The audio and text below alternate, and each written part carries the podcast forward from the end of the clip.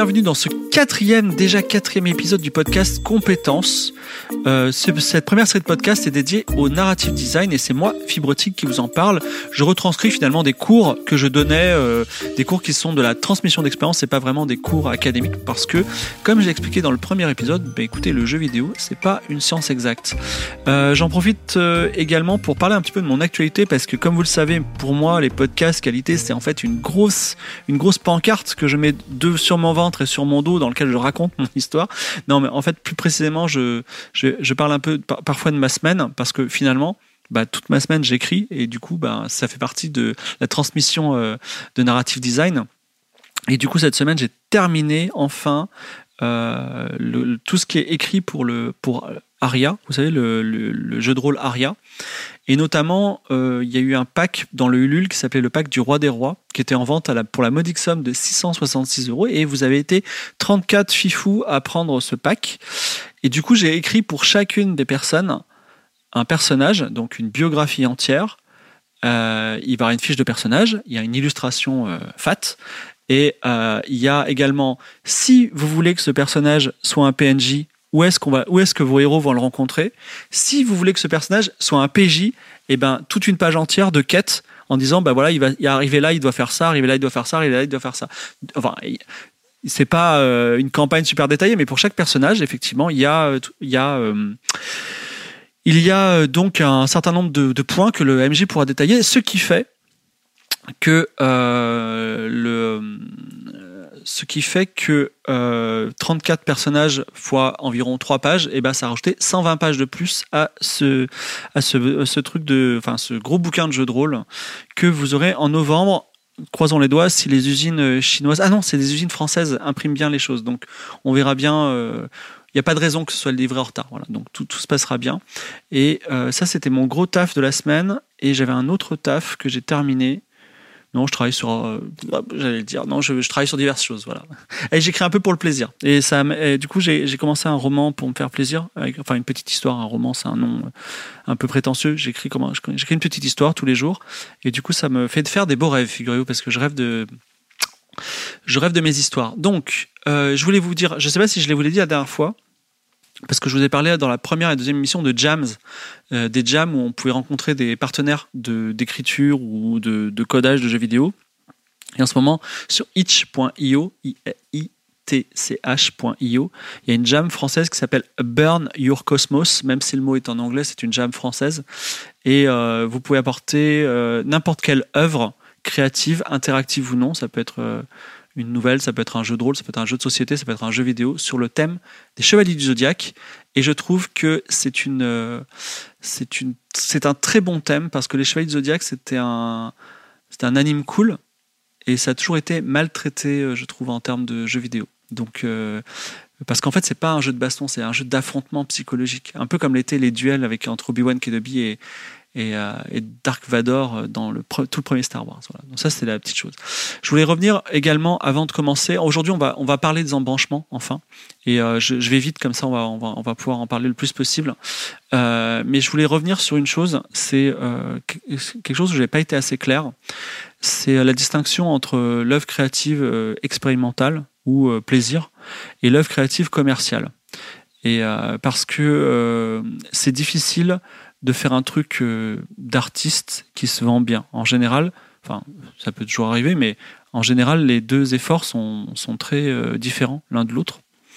Et, euh, et ce qui est intéressant, c'est que dans votre vie, vous allez avoir plein d'idées, plein de concepts. Vous allez dire, ah, je vais raconter une histoire qui sera genre un assassin, mais dans les contes de Grimm, tu vois. Une, une idée que je viens d'avoir là, tu vois. Et, et vous avez des concepts forts et vous allez les développer. Et il y a deux façons de les développer. C'est des fois tu dis tiens je vais essayer de de travailler le récit euh, à la première personne. Je vais essayer d'en faire une pièce de théâtre. Je vais essayer d'apprendre quelque chose. Ou euh, je vais essayer de me lâcher, de faire un truc que j'aime vraiment moi. Et donc dans ce cas-là, on va faire une, une, œuvre plutôt artistique ou personnelle ou expérimentale.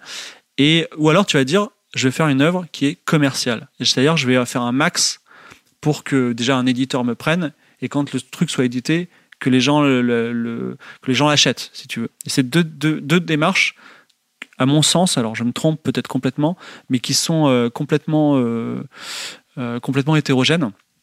Et à ce titre, je voulais vous parler d'une œuvre qui pour moi est, vraiment pertinente et je pense que ça alimentera, ça illustrera ce que je viens de dire et ça alimentera votre réflexion. Donc pour moi, il y a un, il y a un, écrivain que j'aime beaucoup qui s'appelle Frédéric Paul, donc Paul P-O-H-L. Euh, alors, les trois grands écrivains de science-fiction du XXe siècle, c'est Asimov, Clarke et Heinlein. Euh, et, mais Paul, il est, il est lourd. Hein. C'est un, très très grand et notamment si un jour vous avez, vous arrivez à trouver parce qu'il est plus édité, il y a un bouquin qui s'appelle Planète à gogo, qui est très drôle. C'est une dystopie, c'est un bouquin de science-fiction sur la publicité. Qu'est-ce que c'est que la publicité du futur? Et on est dans un monde où les agences publicité dirigent le monde, tu vois. Donc c'est très intéressant sur le capitalisme, sur la publicité, la communication. Et euh, on voit que Paul est un génie. Et Paul, un jour, il a un concept. Euh, alors, je vois dans le chat, on me dit Frank Herbert. Frank Herbert, Frank Herbert, il est il est très bon, mais euh, ou euh, comment il s'appelle là, celui de Ender, je me souviens plus de son nom, l'écrivain de, de Ender qui a fait qui a fait d'ailleurs des dialogues dans Loom et dans Monk Island. Mais euh, Paul, il a écrit. Je suis pas, je suis pas hyper performant aujourd'hui. J'ai un coup de, un coup de mou à midi là. Paul, il a écrit un, il a eu un concept un jour. Le concept est ouf. Je vous le raconte. Hein. Euh, il s'est dit, je vais écrire une histoire. Cette histoire, c'est la grande porte. Je vais écrire une histoire dans laquelle il y a une base spatiale alien dans l'espace, mais dans le système solaire, genre à côté de Vénus, tu vois. En fait, on peut pas la trouver parce qu'elle est, euh, est de l'autre côté de la Terre et elle tourne en même temps que la Terre. de l'autre côté du Soleil par rapport à la Terre et elle tourne en même temps que la Terre. Mais on la trouve et dans cette base, il y a un million de vaisseaux spatiaux extraterrestres qui sont prêts à partir aux quatre coins de l'univers. Tu as juste à rentrer dans le vaisseau, tu appuies sur un bouton, tu pars trois semaines et tu reviens. Et il y a des gens, donc des pionniers, qui vont rentrer dans les navettes spatiales et qui vont explorer des, comme dans Star Trek, des nouveaux mondes étranges, tout ça, de nouvelles civilisations. Truc ouf, c'est-à-dire que on n'avait jamais eu le concept avant. Et euh, enfin, là, je vous dis cette histoire. Euh, vous dites, mais euh, vas-y, j'ai envie, j'ai envie de, j'ai envie de voir le truc, tu vois. Et au, lieu de le traiter comme on a envie qu'il soit traité. C'est-à-dire, on a envie de voir cette fresque, ce Star Trek incroyable, parce qu'il a écrit ça avant Star Trek. Et il a fait un bouquin psychologique sur un mec qui est euh, en fait il est chez son psy et il raconte toute l'histoire qu'il a vécue là-bas. Et c'était dur. Et euh, les vaisseaux ils étaient petits. Et euh, comment dire euh, euh, parfois enfin quand ils étaient sur la base il fallait qu'ils payent l'oxygène. Et quand ils sont en fait c'est jamais des nouveaux mondes étranges. C'est des planètes mortes. C'est des des trous noirs. En fait il a fait un truc un peu nouvelle vague française c'est-à-dire un truc chiant. Voilà. Enfin le, le bouquin n'est pas chiant. Le bouquin est vachement intéressant. C'est-à-dire que il a fait une œuvre introspective de, de SF donc c'est intéressant mais euh, euh, ça, nous laisse vachement sur notre fin. Et du coup, je pense que l'éditeur lui a dit écoute, t'as as un bon concept. Et après, il a fait d'autres bouquins, qui, qui est euh, la suite de La Grande Porte, etc., qui sont plus, on va dire, qui sont moins, extra, moins introspectifs que La Grande Porte. Et tout ça pour vous dire que ce bouquin, il est toujours resté en suspens avec un gros sentiment de frustration du lecteur, parce que tu vois euh, je crois dans tout le bouquin, tu as seulement deux expéditions qui sont décrites. Alors qu'il y a des vaisseaux qui partent tout le temps et qui reviennent tout le temps. Mais tu, verras que deux expéditions décrites dans tout le bouquin, tu vois. Donc, euh, et, euh, et en fait, dans les années 90, il y a des mecs qui ont fait exactement pareil. Ils ont pris le même concept. Et ce concept, ça s'appelle Stargate. Et c'est devenu un truc ouf. Parce que Stargate, c'est pas euh, des gens qui voulaient euh, faire les artistes, c'est des gens qui se sont dit putain on va on va pousser le concept à fond et on va avoir plein de planètes et voilà. Alors Stargate c'est cheap sur certains aspects, mais au niveau de l'exploration ils y sont allés à fond. Et euh, et ça et du coup dans Stargate on a exactement notre fin de, futur elle est notre fin d'exploration elle est assouvie. Et tout ça pour vous dire que quand vous avez une bonne idée vous avez l'idée en or, vous le sentez que c'est une bonne idée, voilà, enfin, vous pouvez, euh, vous êtes libre évidemment, vous êtes des écrivains, vous êtes des, vous êtes des auteurs, vous êtes libre de faire ce que vous voulez, mais euh, pensez, voilà, aimez vos lecteurs, pensez à eux et offrez-leur, offrez-leur, offrez-leur ce qu'ils veulent, tu vois, et ça, ça, ne pourra que vous rapporter des choses, voilà. Donc, donc, c'est voilà, je vous invite à, faire ça. ça Frédéric Paul, c'était, c'était assez intéressant. Et ce que je veux vous dire, c'est que euh, en France, euh, en Europe, on a, on a cette espèce de dire ah, le commercial, t'es là pour faire de la thune, t'es là pour faire de l'argent. Et en fait, non, je pense que en fait, il faut faire un effort et il faut, faire, il faut parfois avoir de l'humilité de dire Ok, euh, j'ai un bon truc et je vais le raconter simplement et euh, je vais le raconter et, comme ça, ça plaira aux gens.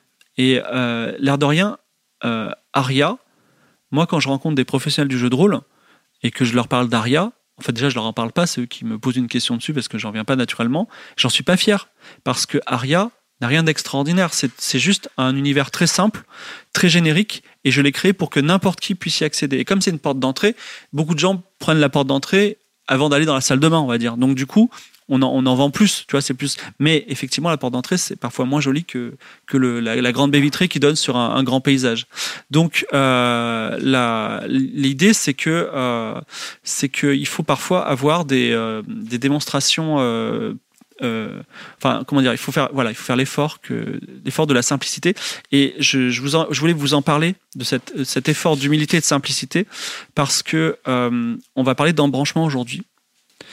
Et il y a une chose qui est importante avec les, techniques d'embranchement, c'est qu'il faut les maîtriser.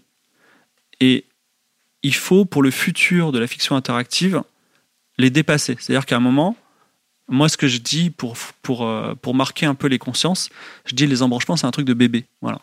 Cela dit, quand vous allez faire une œuvre commerciale, le monde n'est pas prêt à des fictions interactives sophistiquées. Et donc, vous, êtes, vous allez être obligé, dans beaucoup d'œuvres commerciales, de redescendre vers des embranchements et pas simplement tous les des embranchements sophistiqués mais des embranchements basiques. Aujourd'hui, demain si, vous faites de la série interactive comme Netflix, eh bien vous allez euh, vous allez devoir euh, tirer vers le bas tout ce que vous savez faire parce que vous n'êtes pas là pour faire une démonstration de votre savoir mais vous êtes là pour plaire aux gens. Voilà. Et euh, je voulais aussi j'ai une mini anecdote aussi c'est que ah j'ai un mini conseil, c'est que vous allez être accompagné par des producteurs dans le jeu vidéo ou des éditeurs dans le cadre de, livres. Et euh, ces éditeurs, euh, ils sont là pour faire de l'argent. Et euh, j'ai même, alors j'ai pas la citation exacte, mais j'avais une citation qui disait un éditeur, c'est quelqu'un qui qui prend de euh, qui euh, souille euh, du papier de très bonne qualité avec de l'encre hors de prix. Voilà. Pour dire que enfin d'une part il y a du beau matériau derrière qui pour tout ça pour quoi? Pour des écrits pour des écrits d'un fou ou d'une personne un poète tu vois. Mais surtout ils vont investir de l'argent pour en récupérer. Ils ont une démarche commerciale. Et un éditeur souvent il est de bons conseils pour pour, pour ou, un producteur d'ailleurs pour, euh, pour, pour rendre votre jeu plus bankable, il faut suivre ces conseils. Alors ça a l'air évident, c'est-à-dire vous me dites euh, ah bah moi de toute façon le jour j'ai un éditeur et il me dit de changer ça, je le change. Euh, c'est compliqué, voilà. moi par exemple, quand j'ai fait une bande dessinée qui s'appelle IA Miroir de nos vies, qui est sortie l'année dernière sur les IA, et le titre original c'était Copies étranges parce que les, IA sont des copies étranges de nous. Et c'est expliqué, c'est toute la thèse du livre, tu vois. Et euh, Guy Delcourt, il a dit euh, hors de question. Euh, enfin, il a dit ça et via l'information m'est redescendue à ruisseler via les éditeurs qui ont dit non, c'est pas possible. Il faut qu'il y ait le mot intelligence artificielle dans le livre. Tu te débrouilles, tu fais comme tu veux. Il faut qu'il ait. du coup, ça s'est appelé intelligence artificielle virgule miroir de Novi. Et effectivement, c'était un bon move parce que grâce à ça, on a on a vendu je dirais trois fois plus facile, hein, c'est voilà, sûr. Donc, euh, euh, donc et, et, finalement, c'était juste un titre, voilà. Euh, avant de, de, parler des embranchements, j'ai deux choses ouais, deux choses à vous, trois choses à vous dire. C'est fou, hein, à chaque fois j'ai des, des, des, des, digressions. Je vous avais quitté le dernier épisode sur la culture du silence. Euh, c'est-à-dire que vous pouvez euh, faire des personnages dans les jeux vidéo qui sont totalement silencieux. Exemple euh, Half-Life, exemple Zelda. typiquement les RPG japonais, les, personnages sont silencieux. Donc déjà c'est un, c'est bien parce que ça répond à deux choses, deux sujets qu'on a évoqués précédemment. Ce qui, ce qui, fait que je vous dis pas des conseils de merde quand même, je les sors pas de, on va dire de mon chapeau. Premièrement, ça économise des mots. Ouais, moins de traduction, plus de, plus de marge. Et euh, deuxièmement, ça évite aussi les confusions euh, culturelles. C'est-à-dire, votre personnage pourrait, pourrait dire quelque chose de culturellement euh, gaulois. Voilà, une blague, par exemple, il pourrait dire une blague de Camelot, et quand on la traduirait dans d'autres pays, ben, ça serait un, enfin, serait pas drôle, tu vois.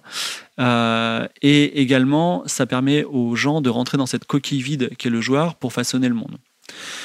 Euh, donc ça c'est bien et en fait faire un personnage silencieux c'est alors attendez, je vais, je, vais, je le présenter de façon différente.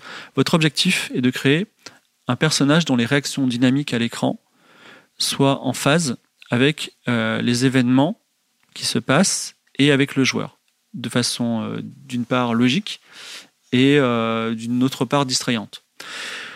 Si votre personnage dit rien, effectivement, on peut imaginer qu'il s'efface totalement par rapport à la présence du joueur et le récit intérieur du joueur.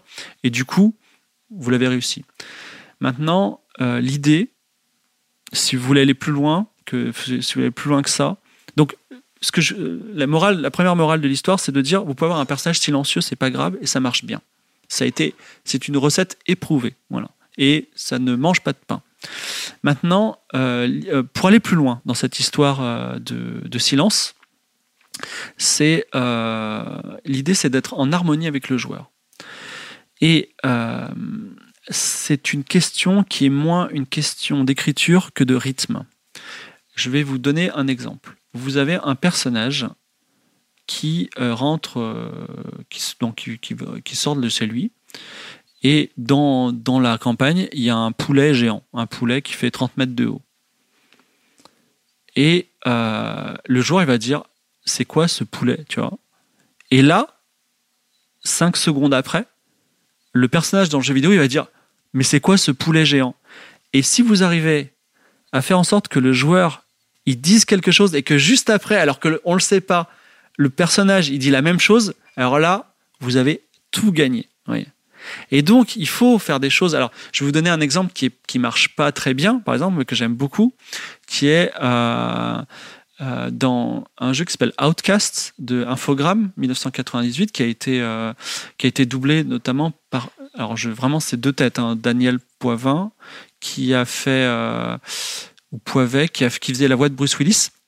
Et il y avait ça. C'est-à-dire qu'on avait un héros un peu un Bruce Willis quoi qui qui a, qui, qui évoluait dans un monde et de temps en temps il faisait il, avait des réactions par rapport au monde. Et à un moment, on se baigne dans de l'eau et elle est froide. Et il dit Ça, c'est froid, tu vois. Euh, non, ça, c'est du froid. Voilà, je me souviens. Et ça, c'est une remarque qui est pas très. Enfin, elle est intéressante parce qu'elle donne un élément de contexte et elle rend le personnage sympathique et on a, peut avoir de, une sorte de lien avec lui. Mais le joueur ne peut pas s'apercevoir forcément que l'eau est froide. Et c'est pas pas un truc qui réagit. Par contre, cette histoire du poulet géant, ça, c'est un, bon tips qui permet de, de faire en sorte que pendant un petit moment, le joueur devient le compagnon de son avatar ou même lui-même. Et donc cette idée de euh, alors évidemment, ça marche pas quand vous êtes Batman parce que Batman il, est impassible, tout ça. Même chose pour euh, éventuellement, avec quelques exceptions, euh, Gérald de Rive, il va pas, il va pas commenter l'environnement. Mais effectivement, si vous avez un personnage qui parle librement et qui se permet de temps en temps de faire des, des apartés, si vous arrivez à maîtriser Rive, c'est-à-dire vous ne réagissez pas tout de suite et un petit peu après vous faites le commentaire, tu vois, où le mec se comporte comme un salaud, comme un traître, et toi tu dis, ah putain, c'est vraiment un méchant. Et le personnage juste après, il dit, putain, mais c'est un salaud, tu vois. Et là, ah, vous avez créé une complicité. Donc, ce que je, euh, euh, si vous voulez, c'est l'anti-culture du silence, mais c'est le même objectif, voyez? Donc c'est ça, c'est cette idée de, de, maîtrise de réaction. J'ai malheureusement un contre-exemple à vous donner, mais c'est bien de savoir ce qu'il faut faire et ce qu'il faut pas faire. Euh, alors, j'espère ne choquer personne, mais moi, il y a un jeu que je trouve raté euh, dans sa narration. Pourtant, il a de grandes ambitions, c'est Alan Wake. Et donc, Alan Wake, on joue un, écrivain qui est poursuivi par des zombies euh, dans une sorte de faux Twin Peaks, où il y a un peu tous les clichés. Et c'est très pato. on a, une scène du début alors moi je vous parle de la VF, ça se trouve la VO est extraordinaire, mais en VF en tout cas. Donc euh, il est enfermé dans une cabane et euh, tout d'un coup tu as un zombie qui défonce la, porte de la cabane à coup de hache et il y a juste une planche qui sort, donc on voit la tête du zombie, donc c'est la scène, euh, même je vais pas dire au plan par plan, mais de Shining, tu vois. Et donc, et le héros en voix off qui commande tout dit ça me rappelle trop. Alors déjà, Poker Face, on dirait que le mec, il, il s'en fout, tu vois. Il dit, ça me rappelle trop la scène de Shining, j'allais mourir, il fallait absolument que je parte, tu vois. Donc, on se demande, si le, le voice actor, il a eu le moindre, le moindre contexte, tu vois. Et si tu veux, on sait que c'est la scène de Shining, mec. Et c'est trop. Enfin, c'est pas là qu'il fallait le faire. C'est pas euh, là, il enfin, un, humain normal a juste envie de se casser. Ou, euh, ou alors il a pas peur et toi-même du coup ça, ça a cassé vachement de trucs moi ça m'a cassé le genre entier hein, ça et euh, alors que si vous étiez des élèves je dirais en exercice comment on fait pour prendre vous prenez exactement les mêmes paroles et euh, vous faites en sorte que la scène elle soit hyper bien réussie. C'est juste une question de rythme, c'est-à-dire que la scène se passe, il n'y a pas ce commentaire débile. Par contre, euh, euh, la, fin de la scène et il se retrouve dans un endroit un peu sûr. Il se repose, il dit à sa copine mais attends, il arrivé un truc, mais c'était Shining, tu vois. Tu dis la même chose et là t'es plus lourdingue, t'as le rythme, enfin tu vois. C'est et tout ça pour vous dire que le rythme, et j'en parlerai, et j'appellerai ça, je collerai ça sous, un grand concept qui est la granularité. Très, très, très, très important, la granularité. le rythme et la granularité sont des choses qui sont plus importantes que le compte, la forme et le fond. Parce qu'on est dans des systèmes dynamiques et euh, donc euh, on est dans une sorte de dimension supérieure par rapport au film et on, par rapport au livre. Et du coup, vous êtes obligé de faire un, tango avec le joueur. Voilà, vous jouez avec une personne qui est vivante et qui va interagir. Et du coup, le rythme, c'est la première des qualités que vous devez avoir quand vous travaillez. Euh, ensuite, euh, je voudrais vous parler d'un autre concept. Avant d'abord, je vois le, temps passer, j'ai peur de ne pas parler d'embranchement, donc euh, la pseudo-interactivité. Donc, règle fondamentale. Toutes les règles que je vous dis sont fondamentales. Encore une règle fondamentale. Règle fondamentale que j'ai déjà dite, mais je ne saurais trop la dire. En fiction interactive, le mot fiction n'a pas trop d'importance. Le mot important, c'est l'interactivité. Les gens sont là pour cliquer sur des boutons, faire des choix. Ils ne veulent pas lire votre fanfic, c'est ce que je vous ai dit. Hein. Ils ne veulent pas lire votre prose. Dites-vous, quand vous rédigez de la... Et c'est ce que je me dis, que les gens ne vous lisent pas, ils méprisent ce que vous écrivez et la seule, le, seul, le seul récit qu'ils veulent lire, c'est le leur, pas le vôtre. À ce titre, vous, vous avez un échappatoire qui est de, rendre le jeu interactif. C'est-à-dire votre fiction, elle est interactive.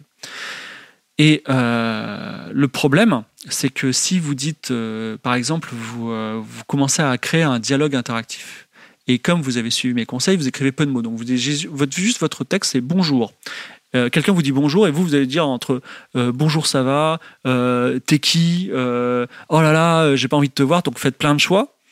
Et ensuite, si vous calculez bien, vous dites, mais attends, si je fais quatre choix et je rends ça interactif, après, comme vous me dites de pas écrire, d'être interactif, bah, je mets quatre choix derrière, ça fait 4 fois 4, 16, ça va vite. Enfin, il y a beaucoup de choix, ça devient compliqué. Et il y a beaucoup de... Effectivement, et dans ce cas-là, il faut euh, blouser le joueur, comme le fait très bien BioWare par exemple. C'est-à-dire que euh, euh, vous dites bonjour, vous donnez quatre choix au joueur, et quels que soient les quatre choix, la vie continue. C'est-à-dire qu'il y, y, a le même texte derrière, mais le joueur le sait pas. Parce que le joueur, pour le savoir, il faut qu'il recommence le jeu et qu'il le fasse, mais il le fera jamais, ça, vous inquiétez pas. Les, joueurs, a, a, il y a quelques joueurs, quelques pinailleurs, évidemment, qui sont là, qui disent, un, je vais voir si c'est vraiment interactif, qui reviennent au début et qui vérifient, après ils font des trades sur Twitter. Oubliez-les, hein, c'est des fous. Mais 90% de vos joueurs, ils vont jouer une seule fois et ils vont pas s'apercevoir que derrière vos choix, c'est la même chose. Donc la pseudo-interactivité, l'illusion du choix, c'est très très bien. Pourquoi? Parce que euh, vous, vous n'écrivez qu'un seul texte, vous lui rajoutez de l'interactivité, et euh, la personne, elle a son content d'interactivité, donc elle, a eu ce qu'elle voulait, et elle a eu aussi un votre texte. Voilà. Et vous, vous n'êtes pas trop fatigué. C'est du win-win, on va dire. Alors ça, c'est évidemment si vous êtes hyper ambitieux, vous avez Disco Elysium, ça y est, vous pouvez faire vos millions d'embranchements, d'accord? Et vous n'êtes pas obligé de l'utiliser tout le temps. Mais si vous voulez, l'idée, c'est que vous allez faire une histoire qui aura, des qui aura plusieurs grands choix, plusieurs choix médiums. Et euh, ça, c'est ça, c'est des grands axes qui vont faire la, texture de votre jeu. Et entre temps, il va y avoir des textes qui sont plus ou moins linéaires, parce que vous ne pas, pouvez, pouvez, pas manager au, microscope les, millions de détails, mais ça ne vous empêche pas de faire de la fausse interactivité dedans pour que les gens continuent, continuent à cliquer. Voilà. Alors après, c'est une phrase que je vais dire beaucoup ce soir, mais c'est comme les bons et les mauvais chasseurs. Hein, la fausse interactivité, euh, il y a tout un art, tu vois. C'est-à-dire, des gens qui font de la fausse interactivité, ça marche très bien. Il y en a qui font de la fausse interactivité, ça marche très mal. Et souvent, on a dit, et ça c'était dans les années 2000, c'était très drôle, on disait les meilleurs dialogues, c'est BioWare, et les plus mauvais dialogues, c'est BioWare, tu vois. Parce que il y avait à la fois des passages sublimes et des passages nuls, voilà. Donc, mais parce qu'ils jouaient beaucoup là-dessus. Mais bon, c'est le jeu. Ça, comment dire? Ce conseil, il peut vous révolter. Je ne vois pas trop le chat. Hein. Je sais pas ce que vous êtes en train de dire, si vous êtes en train de me maudire, mais euh, ça fait partie. C'est un peu, euh, voilà, ça fait partie du, sel, la, petite poignée de sel qui va faire que votre play sera meilleur. Il est important. Je vais vous parler aussi. Alors, il y a beaucoup de choses dont je veux vous parler, euh, comme je viens de vous dire, la pseudo-interactivité, qui sont de l'ordre des opinions. Et comme je vous l'ai dit en introduction de la première, du premier cours, tout ça, c'est des opinions. Hein. C'est-à-dire que vous pouvez dire, euh, je suis pas d'accord. Mais au moins, vous connaissez mon opinion sur le sujet et elle peut peser dans la balance. Vous pouvez dire, euh, ok, je suis complètement pas d'accord avec lui, mais bon, là, je peux prendre. Je vous donne aussi un autre grain de sel à mettre qui est assez intéressant. C'est ce que j'appelle euh, le dilemme de la retenue des variables. Donc, il y a un truc que les développeurs, ils surkiffent. C'est de dire, de faire le chose suivante. Vous êtes en train vous avez un, vous avez un joueur. Ce joueur, euh, on lui propose une cigarette. Et vous, vous refusez la cigarette. Vous dites, je fume pas. Mais vous pouvez aussi accepter la cigarette. Dans les deux cas, il y a un output différent. Donc, euh, vous prenez la cigarette, vous le remerciez, la vie continue. Petit truc. Et euh, le développeur, il va dire, je vais retenir cette variable. Et 10 heures de jeu après, un autre personnage, le même personnage va dire, tu veux une cigarette? Et, là, il va se souvenir. Il va dire, ah, j'avais oublié, tu fumes pas, tu vois. Et euh, c'est vrai que c'est cool, tu vois. Donc ça, ça, fait partie des choses, euh, un peu la magie, tu vois. Tu dis, ah, c'est magique, c'est cool, il s'est souvenu, tu vois. Le mec est intelligent, le jeu est vachement bien fait. Pour moi, c'est des trucs. Euh, alors, mon opinion de fibre tranchée, c'est un peu de la branlette. pour moi, c'est le problème dans une prod de faire ce type de détails, c'est-à-dire de retenir des variables mineures sur des, des points de custom de personnages. C'est c'est bien, mais c'est tout en bas de la liste de, priorité. Ce qui fait que, euh, parce que le, la valeur ajoutée, elle est assez faible. Elle est très très faible même. Et euh, parce que c'est transparent en fait. La première fois que ça vous arrive dans votre vie, vous dites Ah ok, c'est cool. La deuxième fois, vous dites Bon, ah, ok, d'accord. Et en fait, c'est un peu. Euh, moi, quand je le vois déjà, je dis Pourquoi ils ont fait ça? Et la, sauf si vous avez un scope très faible dans le cadre de votre histoire, pour moi, c'est de la déperdition d'énergie. Voilà, il vaut mieux que vous fassiez, euh, quitte à faire un autre choix avec une retenue de variable, faites-le sur un truc qui pèse lourd dans votre narration, parce que ça ajoutera une grande aventure. Si vous voulez, le, même si on va parler de granularité plus tard, les petits événements et les grands événements, ils ont quand même, euh, une différence de scope. Euh, et, toujours, vous êtes circonscrit par le nombre de mots, vous êtes limité par, euh, votre fatigue, par votre temps de production, par votre budget. Donc, pour moi, vous êtes développeur de fiction interactive, ne cédez pas à la tentation de faire des retenues de micro-variables pour, pour, pour épater la galerie. Voilà. J'en ai parlé brièvement, je remets une couche euh, et après, j'attaque les embranchements promis. Euh, quelle est la place du narrative designer dans une équipe?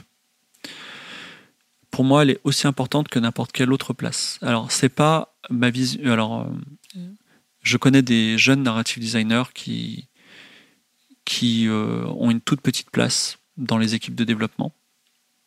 Je connais des, je suis narrative designer externalisé pour certaines prod, c'est-à-dire que je sais pas du tout ce qui se passe dans l'équipe de travail. Je livre mes textes et je j'en entends plus parler, tu vois, et je reçois mon chèque. Euh, et j'ai vu des conférences, j'ai vu la, narrative designeuse de, de, Far Cry 2, par exemple, qui a fait une conférence très dure sur les équipes de, de prod chez Ubisoft, euh, en disant que, euh, enfin je, crois que c'était à Montpellier, elle disait, elle disait que le narrative designer doit être fondamental et plus important que n'importe quel autre, quel autre corps de métier. C'est-à-dire il doit être en amont du développeur, en amont. Alors, c'est bien qu'on soit en amont parce que on travaille main dans la main avec le game designer, par exemple. Mais je pense pas, j'en ai, déjà parlé, je vais pas aller plus loin que ça, mais je pense pas que, je pense, je pense pas que ce soit euh, que la place du narrative designer doit être plus importante que n'importe quel autre. Voilà, c'est tout. Je pense que tout le monde devrait avoir la même place, sauf évidemment le producteur qui tranche sur les, sujets à la fin. Et enfin, enfin, nous attaquons les embranchements. Alors, les embranchements, branching narrative, dans la fiction interactive, c'est euh, le BABA. Voilà, c'est c'est euh, l'étape euh, numéro numéro zéro. Voilà. C'est-à-dire que quand vous maîtrisez les embranchements, vous pouvez dire je fais de la fiction interactive. Et c'est ce qui, c'est le premier pas qui qui sépare le livre linéaire ou le film ou le film de du livre interactif, du jeu vidéo et et de la de, de, la série interactive comme on l'a vu euh, sur Netflix. Donc la narration en branchement, la philosophie générale, c'est euh, il faut la maîtriser. Il y a, et ça peut aller très très loin. Et sachez que c'est euh, la, technique de branching narrative. Tous les jours, il y a des nouveautés. C'est-à-dire ça, ça, a émergé avec les livres dont vous êtes le donc un peu avant, mais on va dire ça a émergé bien dans les années 80. Mais sachez que dans le branching narrative, ça évolue tout le temps. C'est pas euh, c'est pas la simple unité euh, zéro dont on va parler dans quelques instants. C'est un vrai domaine de recherche dans lequel il y a des choses nouvelles qui apparaissent. Et cela dit, euh, il y a un paradoxe qui est que quand vous maîtrisez ça, il faut faut pas l'oublier, mais il faut le garder en tête, il faut l'intégrer tellement que c'est en vous, mais ce n'est pas une fin. C'est-à-dire que le futur de la fiction interactive ne fonctionnera pas du tout en embranchement, et même quand on, quand on travaille dans des langages comme Inform, où on a des, des open world textuels, les embranchements n'ont plus de sens. Et or, effectivement, les open world textuels, euh, ou les open world non textuels finalement, mais on va dire c'est des open world conceptuels, les open world textuels, les open world en général, euh, la narration ouverte, euh, elle ne fonctionne pas en embranchement. Aujourd'hui, quand je, mène une partie de jeu de rôle, parce que j'imagine que certains d'entre vous me connaissent grâce à ça, y a, je, je, donne parfois l'illusion du choix, c'est-à-dire je dis vous faites ce que vous voulez, mais je transpire un peu quand ils décident d'aller dans un endroit que j'ai pas prévu. Mais en vrai, ils peuvent faire ce qu'ils veulent, c'est ça le jeu. Et le jeu vidéo ultime qu'on veut créer dans le futur, que vous créerez peut-être un jour, en tout cas vous avancerez sur cette trace-là, il va, vers cette liberté-là, et donc on, forcément on va sortir d'embranchement. Néanmoins, même dans cet univers-là, il y a une approche qui, peut se réduire à l'embranchement. C'est pour ça qu'il faut le maîtriser. Euh, ceci, ayant été dit, euh, l'unité euh, de base de l'embranchement est la chose suivante, c'est-à-dire que vous êtes dans une pièce, vous avez une porte rouge et une porte bleue. Vous prenez laquelle? Et euh, si la personne prend la porte rouge, elle va vivre une certaine aventure dans laquelle il y aura d'autres portes. Si elle prend la porte bleue, elle vivra une autre aventure. Parce que là, on n'est pas dans la pseudo. La pseudo-interactivité que j'ai dit tout à l'heure, on, a, des choix. Et donc, là, vous imaginez vos, vos pièces avec, euh, qui mènent sur deux autres pièces différentes. Et naturellement, vous avez un arbre qui est en train de se créer quand vous, euh, quand faites l'abstraction de tout ça. Donc cet arbre, on le représente. Euh, alors je vais, euh, même si j'ai un tableau blanc là, et même si c'est enregistré sur Twitch, je vais quand même le raconter de façon la plus abstraite possible parce que c'est destiné à être un podcast. Donc je suis désolé, je ne vais pas vous faire de dessin, il va falloir l'imaginer. Donc les embranchements, les embranchements de fiction interactive, on les représente. alors il y a, une norme, mais elle peut changer puisque vous connaissez la fragilité des normes dans le jeu vidéo. On représente le point de départ tout en haut, tout en haut de la feuille, et le point d'arrivée tout en bas. C'est-à-dire que c'est vertical de haut en bas. Pourquoi? Parce qu'aujourd'hui, les, logiciels d'analyse euh, d'embranchement restituent des choses comme ça. Après, euh, moi, je fonctionne pas mal de gauche à droite. Voilà. Et euh, enfin, euh, quand vous faites des embranchements dans des logiciels comme Unity par exemple, souvent on fonctionne de gauche à droite. Et puis si vous voulez vous la péter, euh, parfois vous faites des schémas très compliqués, ça va dans tous les sens.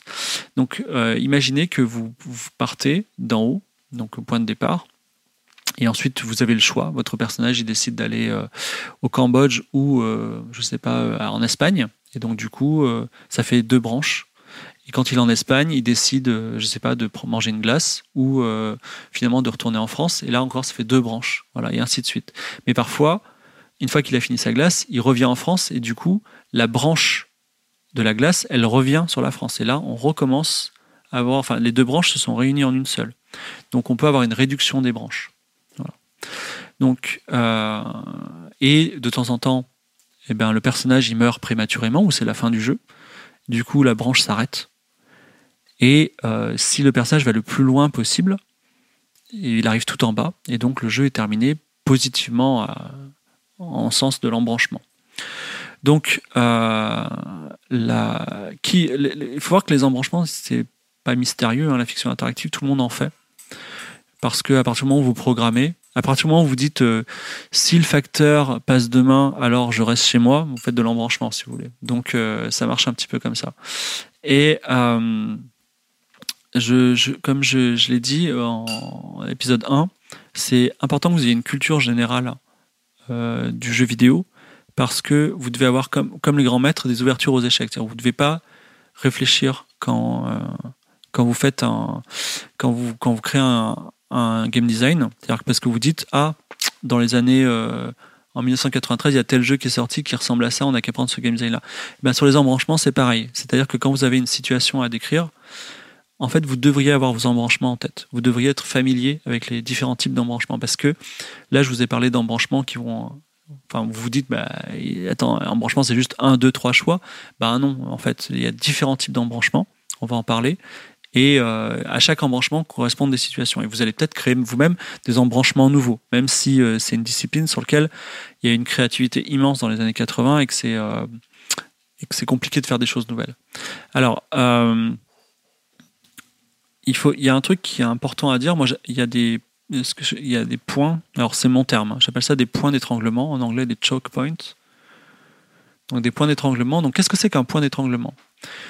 Euh, Vous avez un, vous jouez un, vous, êtes en train d'imaginer une histoire. Et votre personnage, il peut aller dans différents pays, il peut faire différentes choses.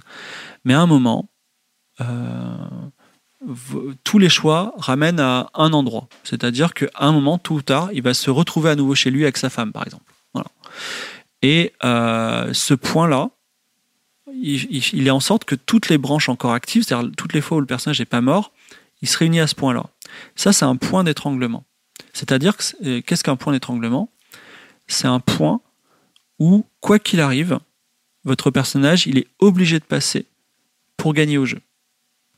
C'est-à-dire, si euh, ce personnage-là ne passe pas par ce point-là, ça veut dire qu'il est déjà mort, ou il a déjà un game over, ou il n'est pas en train de jouer. Mais c'est un passage obligé. Des points d'étranglement.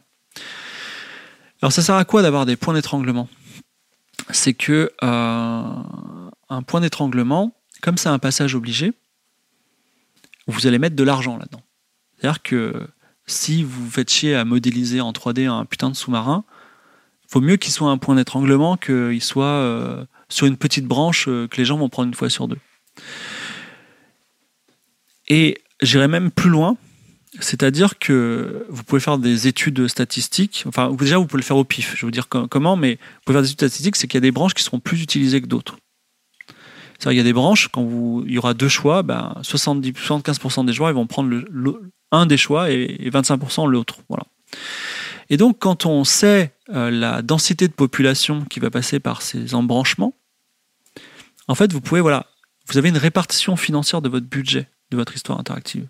C'est là, vous dites, putain, tout le monde va passer par là, tout le monde va passer par là, il y a beaucoup de gens qui vont passer par là, ok, on va mettre l'argent là. Voilà. Donc ça, c'est bien, ça, c'est bien, c'est intéressant. Et euh, juste pour euh, votre gouverne, je ne sais pas si les gens sont bons, mais ça fait 30 ans maintenant qu'on fait des jeux vidéo, des jeux de rôle notamment, où euh, quand on fait une bonne action, on est récompensé. Euh, de façon un peu mécanique. D'ailleurs, ça, ça, pose de grands problèmes parce que dans la vie réelle, c'est plutôt quand on est méchant qu'on est plus récompensé quand on est bon, mais peu importe. Et euh, par cette habitude de mécanisme, par stratégie, les joueurs, ils ont tendance à faire des choix gentils, empathiques dans les jeux vidéo. Les joueurs sont des bons joueurs, des, joueurs emplis de bonté. un exemple, c'est par exemple dans Fallout, où vous avez le choix d'être un gentil ou un méchant. Je crois qu'il y a plus de 80% de gens qui choisissent d'être très gentils, d'avoir un karma très positif. Donc, et ce qui veut dire que euh, un jeu comme Fallout 3 par exemple qui a beaucoup travaillé euh, ses choix négatifs où on peut dire un esclavagiste où on peut euh, faire des tas d'actes mauvais ben tout ce travail là il a, été un, peu perdu finalement parce qu'il ne sera pas joué par beaucoup de gens. Et si on était un comptable ultra puissant on pourrait dire mais attends tu sais quoi? Tous les choix mauvais on va mettre que 25% du budget et tous les choix bons on va mettre 75% du budget. Voilà. Donc ça, c'est euh, ça, un outil extrêmement puissant. Et euh, j'aimerais vous parler de quelque chose de particulier, c'est que vous pourriez dire dans ce cas-là, bah alors euh, fibre, quand on meurt, comme c'est un choix déjà qui est mineur, qui n'est pas un choix positif et qui est, est, un choix éminemment optionnel par nature, la mort, la mort prématurée d'un joueur dans un jeu, ça devrait être traité avec peu de budget. Et euh, la réponse c'est oui, souvent euh, la mort. Euh, je sais pas si vous êtes mort. Moi, je suis mort récemment dans Subnautica. j'ai un putain d'écran noir qui dit fin de partie, tu un peu dégueulasse. Donc parfois les écrans sont chiadés. Hein. Souvenez-vous du, du run qu'on a fait sur sur Fate of Atlantis où l'écran de fin était très très beau avec une musique dédiée, une animation dédiée, tout ça. Mais en enfin ça c'est un héritage très particulier d'une époque où on mourait souvent. mais aujourd'hui euh, les, morts sont traitées de façon plutôt légère et pour être plus précis, le, traitement de mort le plus intéressant que j'ai vu sur les joueurs, c'était euh, dans les Tomb Raider. Alors, je vous dis qu'il y avait un lien entre, entre Tomb Raider, le reboot, et. Euh, et enfin, non, Tomb Raider et Le Sorcier de la Montagne de Feu, les livres dont vous êtes l'héros. Pourquoi? Parce que dans, dans, les, dans, les, deux productions, il y avait Ian Livingstone. Et il y a un lien fort entre ces deux productions-là. C'est-à-dire que quand vous mourrez dans Le Sorcier de la Montagne de Feu ou Le Labyrinthe de la Mort, ou quand vous mourrez dans Tomb Raider, je pense au reboot notamment, vous avez une fin qui est très courte, elle dure 3 secondes, et vous avez une fin qui est atroce, qui est hyper marquante. Euh, dans les livres dont vous êtes l'héros, la fin c'est euh, trois lignes et c'est euh, vous vous retrouvez dans la fosse avec le tyrannosaure qui arrive sur vous et qui referme sa gueule sur votre tête, tu vois. Genre, t'as 12 ans, tu lis ça, t'es traumatisé.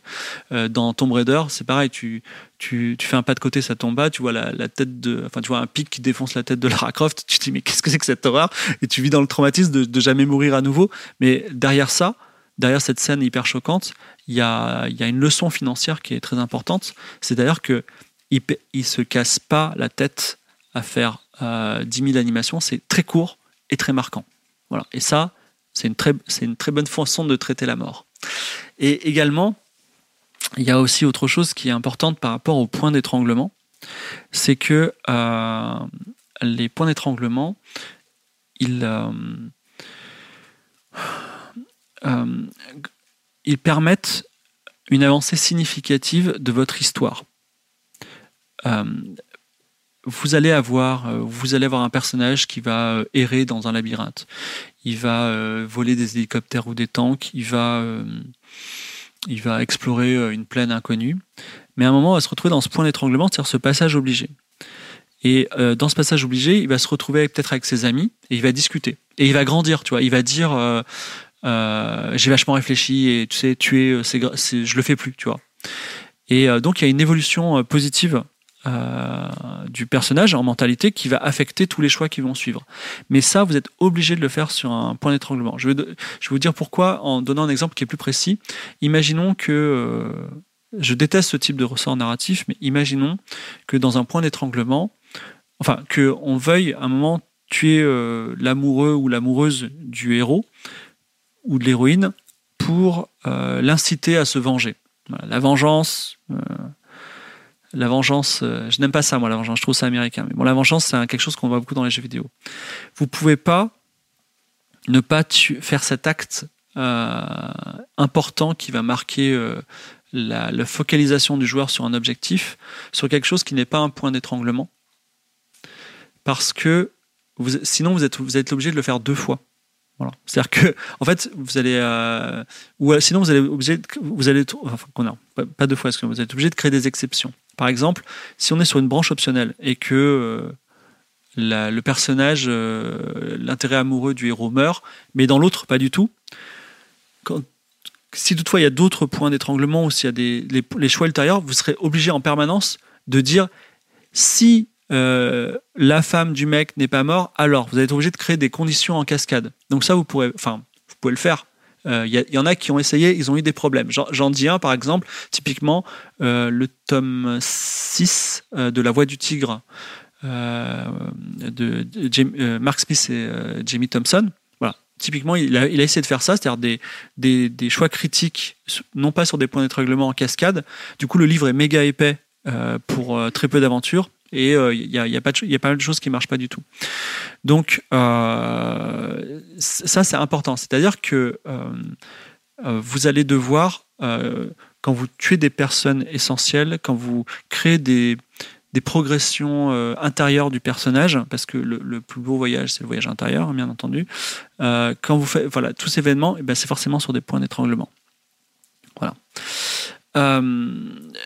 Je vais vous, euh, je vais vous parler d'une notion, parce que le temps file, qui est, importante, parce qu'on n'a pas, on pas encore fini avec les, les points d'étranglement, et je vous en parlerai la prochaine fois, qui sont les One True Pass. Alors, les One True Pass, comme leur nom l'indique, c'est très important de savoir si votre jeu est un One True Pass ou pas un One True Pass.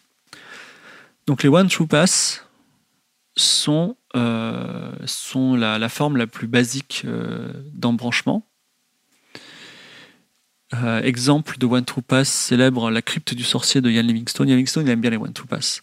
Donc les One True Pass, c'est One True Pass, c'est le chemin unique et vrai.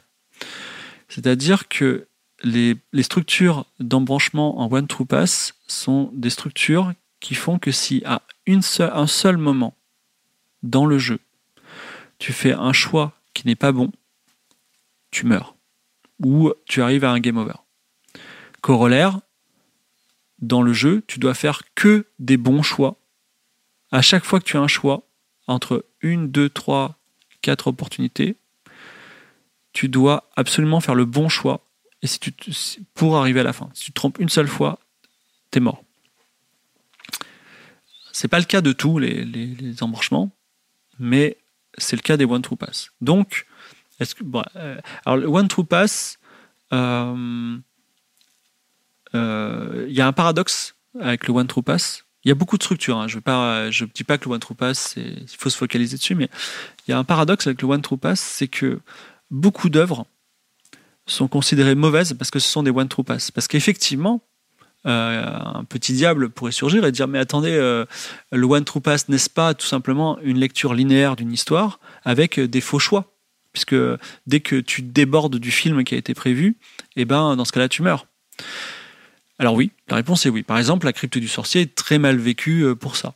Par contre, paradoxalement, les plus grandes œuvres de livres dont vous êtes le héros, les plus marquantes, les plus belles, les plus les, les meilleurs, quoi, comme euh, la créature venue du chaos, bah, sont des One True Pass. Pourquoi? Bah Parce que, euh, évidemment, plus comme, comme euh, tu sais exactement par où il faut passer euh, pour gagner, tu vas, tu vas mettre, euh, enfin, tu vas maîtriser ta narration de ouf. C'est-à-dire que tous les beaux passages, tu vas les donner pour la bonne voie. Et en plus, comme tu auras des plein de, tu auras peu d'embranchements annexes, c'est-à-dire peu d'embranchements optionnels, et, et, enfin, t'en auras pas, mais dès que ce sera optionnel, ce sera la mort, tu vas faire des morts marquantes, donc hyper qualitatives. Donc le résultat global sera qualitatif. Et c'est le paradoxe du One True Pass, c'est-à-dire que le One True Pass, c'est comme euh, les, les c'est comme les dialogues de BioWare, c'est les pires trucs et c'est les meilleurs trucs. Voilà. Donc c'est euh... alors Monsieur Ransar euh, me dit euh, avec un One True Pass on perd les points d'étranglement, mais non, avec un True Pass tout tous les enfin tous les choix sont des points d'étranglement puisque on est obligé de passer par tous les choix pour gagner. Voilà. Puisque tous les choix tous, les mauvais choix nous font tuer. Donc c'est le c'est le c'est l'idée. Mais la, la, je vous parlerai de granularité narrative la prochaine fois, le, il y a, le one true pass, il y a le non one true pass, donc on va dire la narration normale dans laquelle il y a des embranchements optionnels qui peuvent regrouper vers des points d'embranchement, mais il y a aussi les anti one true pass. Et ça c'est très intéressant parce que ça, va nous, faire aller vers des nouvelles, euh, nouvelles structures et vers une granularité de la structure. Les anti one true pass, ce sont des, des, arbres. Et vous, vous, le savez déjà, je laisse un petit blanc parce que vous êtes déjà en train de deviner ce que c'est. C'est-à-dire que ce sont des arbres dans lesquels tous les choix sont corrects. C'est-à-dire, quel que soit le choix que vous prenez, vous arriverez à la fin de l'histoire, à la bonne fin de l'histoire. C'est-à-dire que euh, c'est un jeu, euh, c'est typiquement, par exemple, attends, un anti, alors j'essaie de trouver vraiment un anti-one true pass parfait, j'allais dire Monkey mais Monkey Island, on peut mourir. Mais imaginez un, jeu, d'aventure dans lequel on ne peut pas mourir. Voilà. C'est, un anti-one true pass pur. Voilà. Euh, le premier anti-one true pass a été écrit par Joe Diver et c'est le premier tome du loup solitaire qui s'appelle euh, Les Maîtres des Ténèbres. Et alors, pour l'anecdote, c'est assez drôle, c'est qu'il a écrit euh, donc structure anti-one true pass et euh, il ne le savait pas. Il a dit Ah bon? Bon, ok, d'accord. Donc, euh, euh, à quoi ressemble un anti-one true pass? Donc, imaginez euh, une grille. Euh, vous savez, une grille qui, de caniveau qui, qui bloque, qui bloque une, une entrée, donc une, une grille comme un tableur, quoi, une grille de fer. Vous la basculez pour qu'elle elle, elle, elle soit devant vous, non pas en carré, mais comme un, losange et l'entrée est en haut, la sortie en bas. Et donc, effectivement, si vous suivez la grille, c'est-à-dire vous suivez tous les, lignes de la grille, bah, quel que soit le chemin que vous prenez sur la grille, bah, vous arrivez tout en bas. Et ça, c'est ça. C'est, c'est l'anti-one true. Et euh, on a deux sentiments euh, différents quand on est dans ces structures euh, narratives. C'est que le one true pass, il vous oppresse vous êtes en état de stress. Vous êtes dans la crypte du sorcier. C'est-à-dire que vous êtes en train de, de, désamorcer une bombe et vous êtes dans des situations où le moindre choix est fatal. L'anti-one true pass, au contraire, vous met dans une situation où, quoi que vous fassiez, ça se passe. L'anti-one true pass, c'est l'aventure à Disneyland vous allez visiter Disneyland et quoi qu'il arrive, vous allez vous éclater et vous allez ensuite revenir au début et, voilà. Donc, euh, on a deux, euh, deux ambiances différentes. Vous n'allez pas faire un anti-one true pass pour désamorcer une bombe. Et vous n'allez pas demain si Disney c'est votre client et, il vous dit euh, les gars j'aimerais que vous fassiez une fiction interactive sur visite de Disney vous n'allez pas utiliser un one true pass ou quand il va de mon côté on lui dit bah non le parc est fermé c'est terminé vous sortez ou vous mourrez vous étiez voilà donc il y y a, ces deux ambiances deux salles deux salles deux ambiances. Et on commence à arriver à un concept qui est très intéressant, qui est de dire, et si on commençait à créer une structure narrative en embranchement, dans lequel il y ait des petits morceaux anti-one true pass et des petits morceaux one true pass. Voilà. L'idée, c'est de dire, euh, Lara Croft, elle est en train de descendre les rapides euh, sur un radeau de fortune et il y a des cascades. Et si elle fait la moindre erreur, elle meurt. Donc là, on est dans le one true pass. Elle tombe dans la cascade et tout d'un coup, euh, elle arrive en bas de la cascade et là, elle a une vallée merveilleuse à visiter. Et là, on passe en anti one true pass et le sentiment qu'a le joueur par rapport au jeu est très différent. Et là, je vous ai donné juste, on va dire, hormis la structure basique et euh, le pseudo, enfin, le Kenny One True Pass ou non One True Pass, juste avec ces deux structures, vous arrivez à imprimer un rythme alors qu'on n'a même pas écrit des trucs. Tu vois on a juste fait un embranchement. C'est pour vous dire la, la, la puissance que vous commencez à avoir dans les mains. Et il y a d'autres structures, bien entendu, qu'on verra, je pense, mercredi prochain. Et euh, est-ce que j'ai un petit truc à vous dire avant euh, qu'on parle? On parlera aussi de granularité. Euh, oui, je, je, vous parlais. Alors, vous pouvez commencer à poser vos questions si vous en avez. Et euh, sinon, je vais vous euh, juste vous dire un exemple d'autres structures comme ça pendant cette semaine. Vous pourrez peut-être en trouver d'autres. Voilà. Donc je vous donne une autre structure, une structure qui est dans l'ancienne prophétie, qui est une structure que j'appelle, je, la répéterai la prochaine fois, hein, une structure que j'appelle la structure de la grande porte. Bah tiens, ça tombe bien. la structure de la grande porte qui, euh, a été, euh, qui a été, euh, je trouve que l'exemple iconique, enfin moderne, c'est Zelda Breath of the Wild.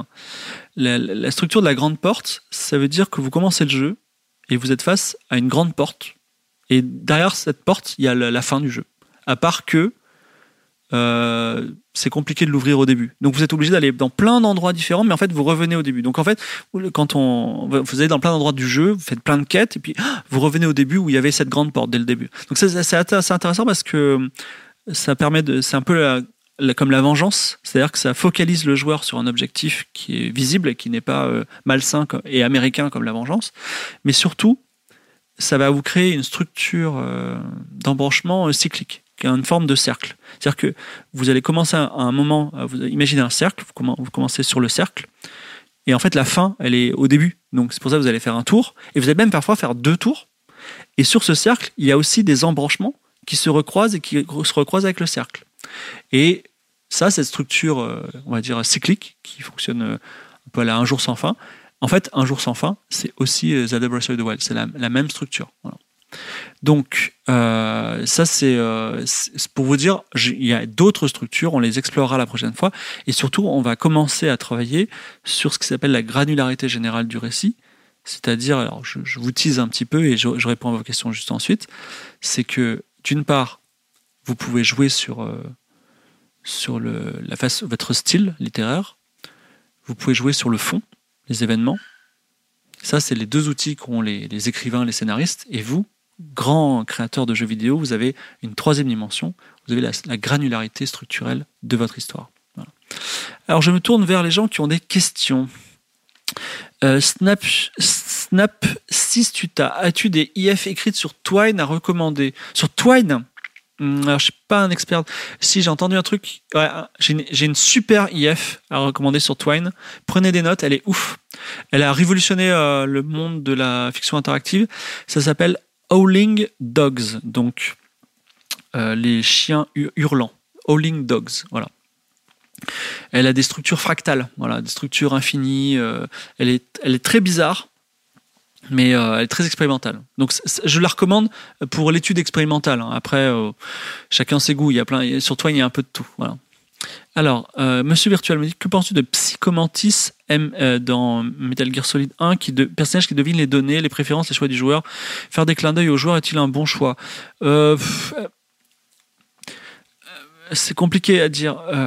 J'ai envie de te dire oui, parce que on s'aperçoit que les joueurs ça. Voilà. C'est-à-dire que j'ai l'impression que les gens aiment ça. Moi, je déteste ça. C'est-à-dire que je trouve le, tout le problème, c'est quand tu fais un tour de magie, si les gens ils voient ton tour, euh, c'est pas rigolo, tu vois.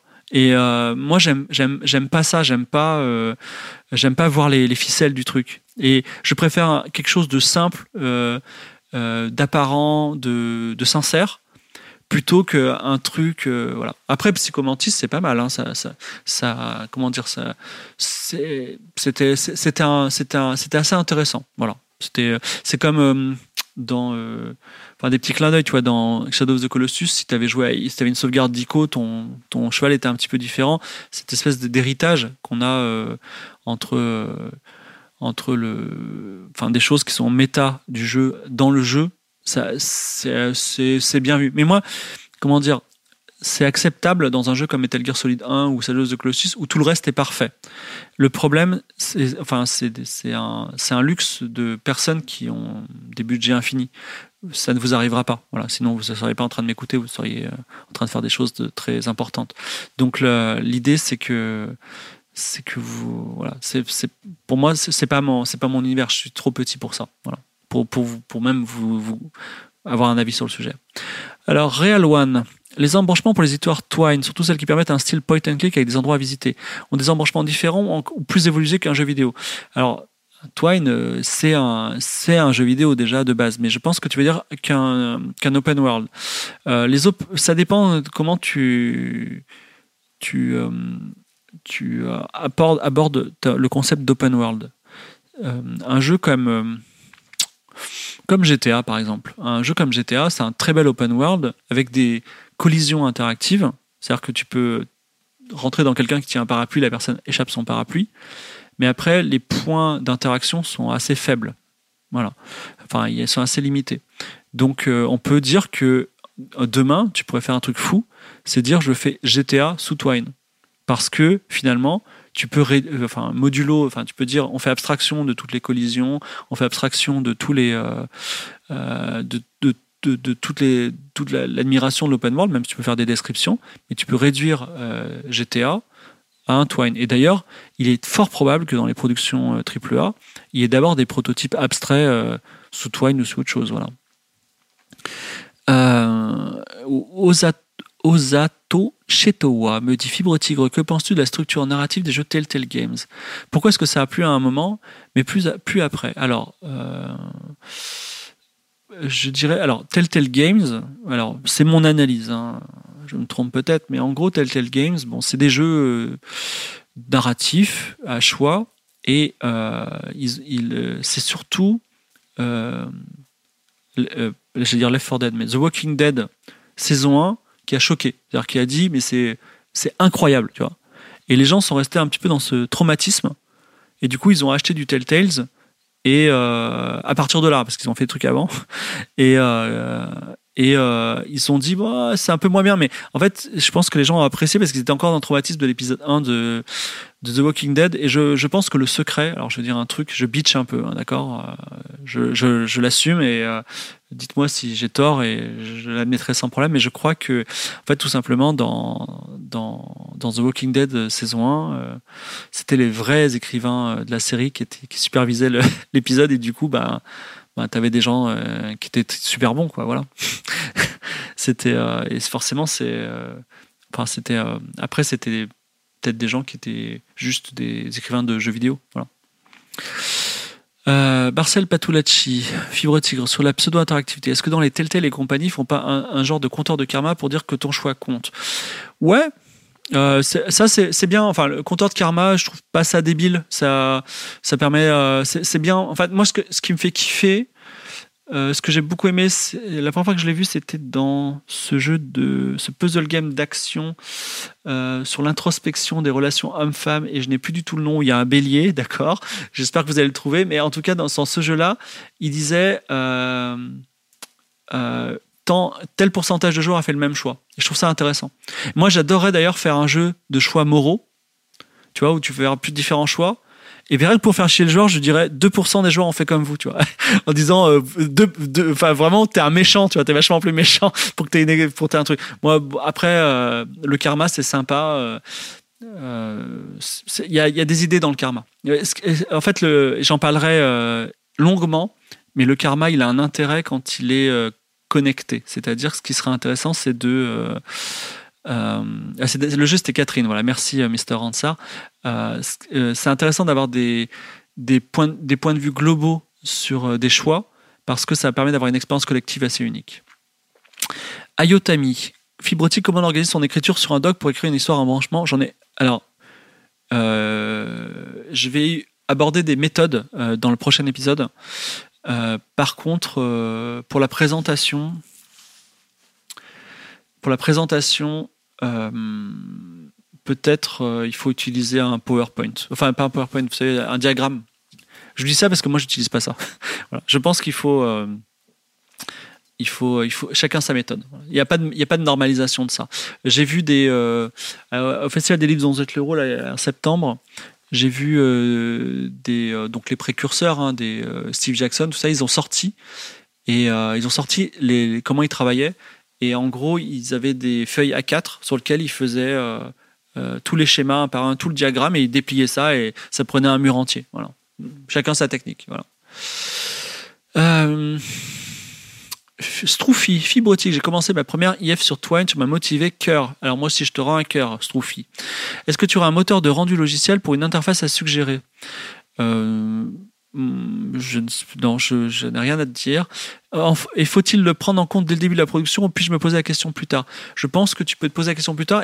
Alors, je me trompe peut-être, je crois que le, Twine, en fait, c'est de l'hypertexte. Donc, c'est un, site web.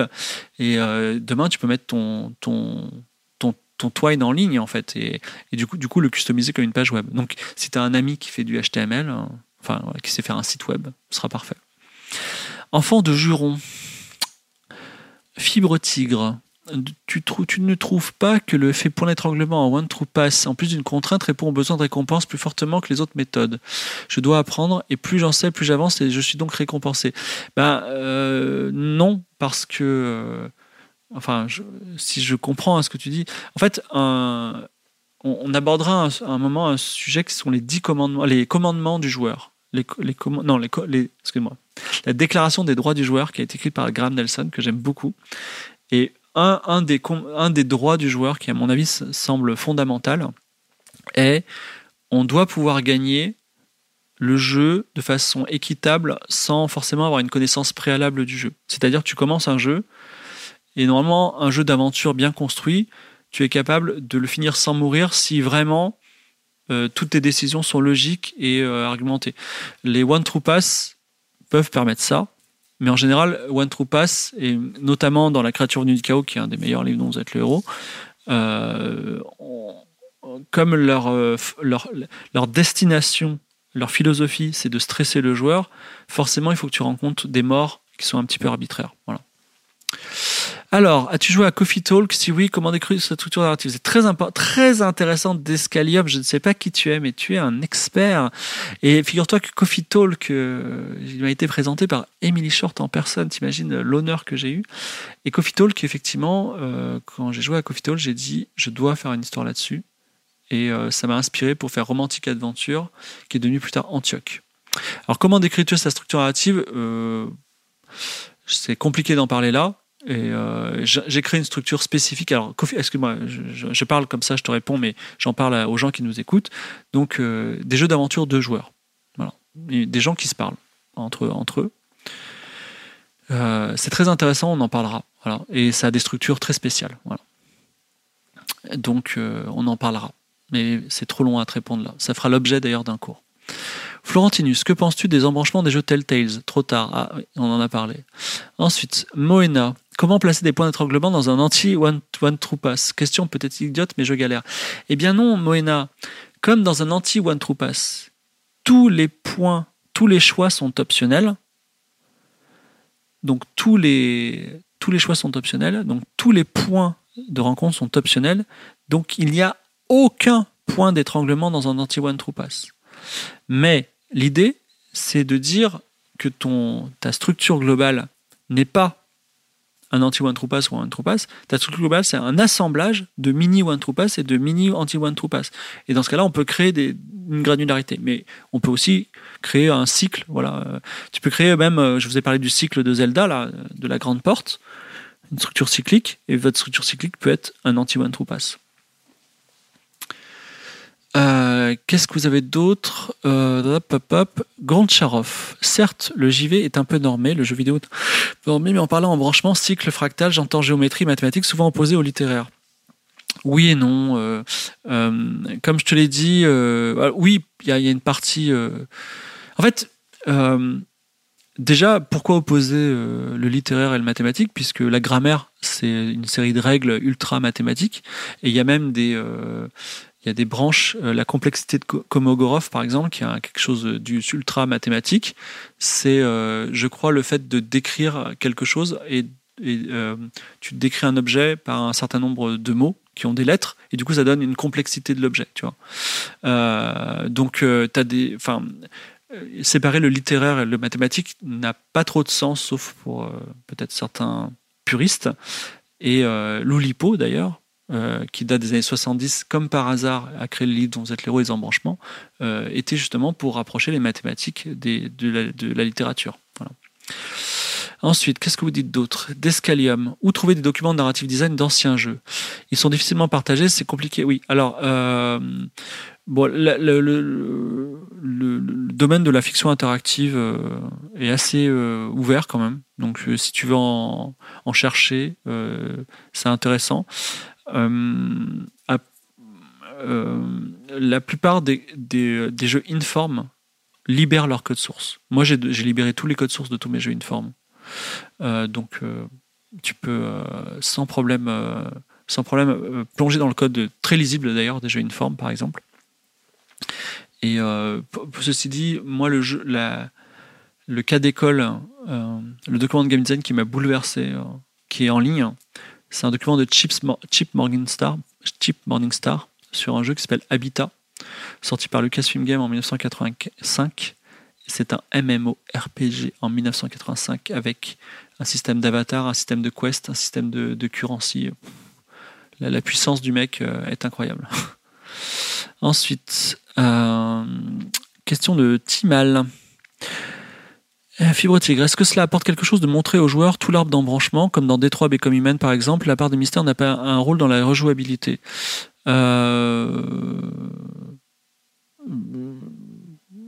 pense qu'il il a montré l'arbre pour des raisons marketing et de dire regardez, euh, la complexité de mon jeu. Euh, mais euh, je, enfin, normalement, alors, on en parlera. quand on joue un jeu très rapidement, mais c'est quelque chose dont on parlera très abondamment.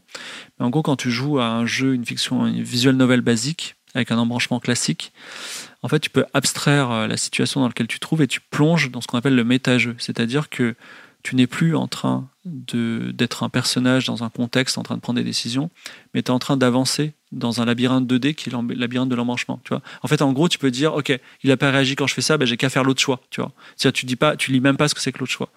Et euh, ce moment où dans les dans les jeux Lucasfilm, tu es en train, utilises tous les objets avec tous les objets pour essayer de d'avancer les choses. Donc, et, la question c'est est-ce que euh, est-ce que le méta-jeu est un jeu? Donc ça, c'est des questions auxquelles je vous laisse réfléchir et on, en parlera. Voilà. Euh, est-ce que vous avez d'autres questions Des infos sur Antioch Antioch arrive tranquillement, mais sûrement. Et ensuite, eh bien, je crois que euh, c'est terminé. Merci. Euh, merci en tout cas d'avoir été avec moi pour pour ce petit cours et euh, vous avez tout le temps en plus d'aller voir euh, Top Chef, c'est fantastique. Euh, merci. voilà. Et ah, excusez-moi, dans le chat en plus on donne le blog de John Gold. John Gold, c'est un très grand nom. Voilà. Merci à vous d'avoir été là en ligne et on se retrouve semaine prochaine pour tranquillement parler de la granularité structurelle et des différents types de méthodes et on parlera aussi pour euh, ça, ça a intéressé, je pense, les, débutants. Euh, comment euh, faire simplement votre première fiction interactive par embranchement, c'est-à-dire sur la conceptualisation. Merci d'avoir été avec moi et puis à la semaine prochaine.